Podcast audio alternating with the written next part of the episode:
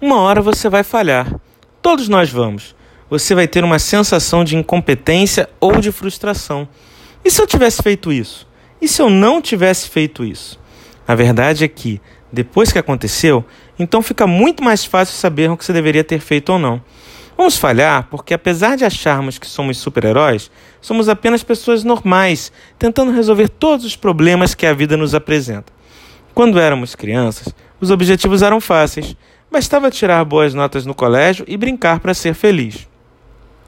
Depois que crescemos, ah, depois que crescemos, já nem sabemos mais quais são os objetivos. Trabalhar, ganhar um bom salário, ter muitos amigos, ser aceito no seu meio social. Enfim, depois que crescemos, são tantos e tão diversos os objetivos que com certeza vamos falhar em algum. Fique tranquilo, não se sinta frustrado. A vida é assim mesmo.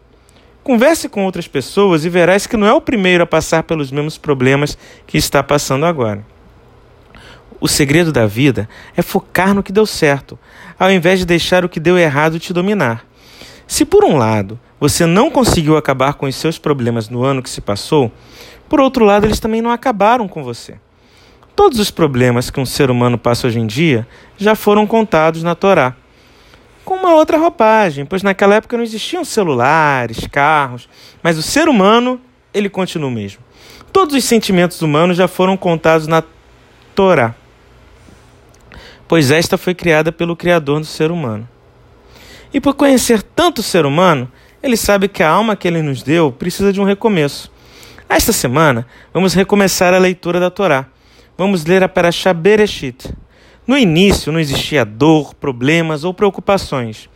O início está recomeçando agora, neste Shabat. Seja bem-vindo ao início. Bereshit. Shabbat Shalom.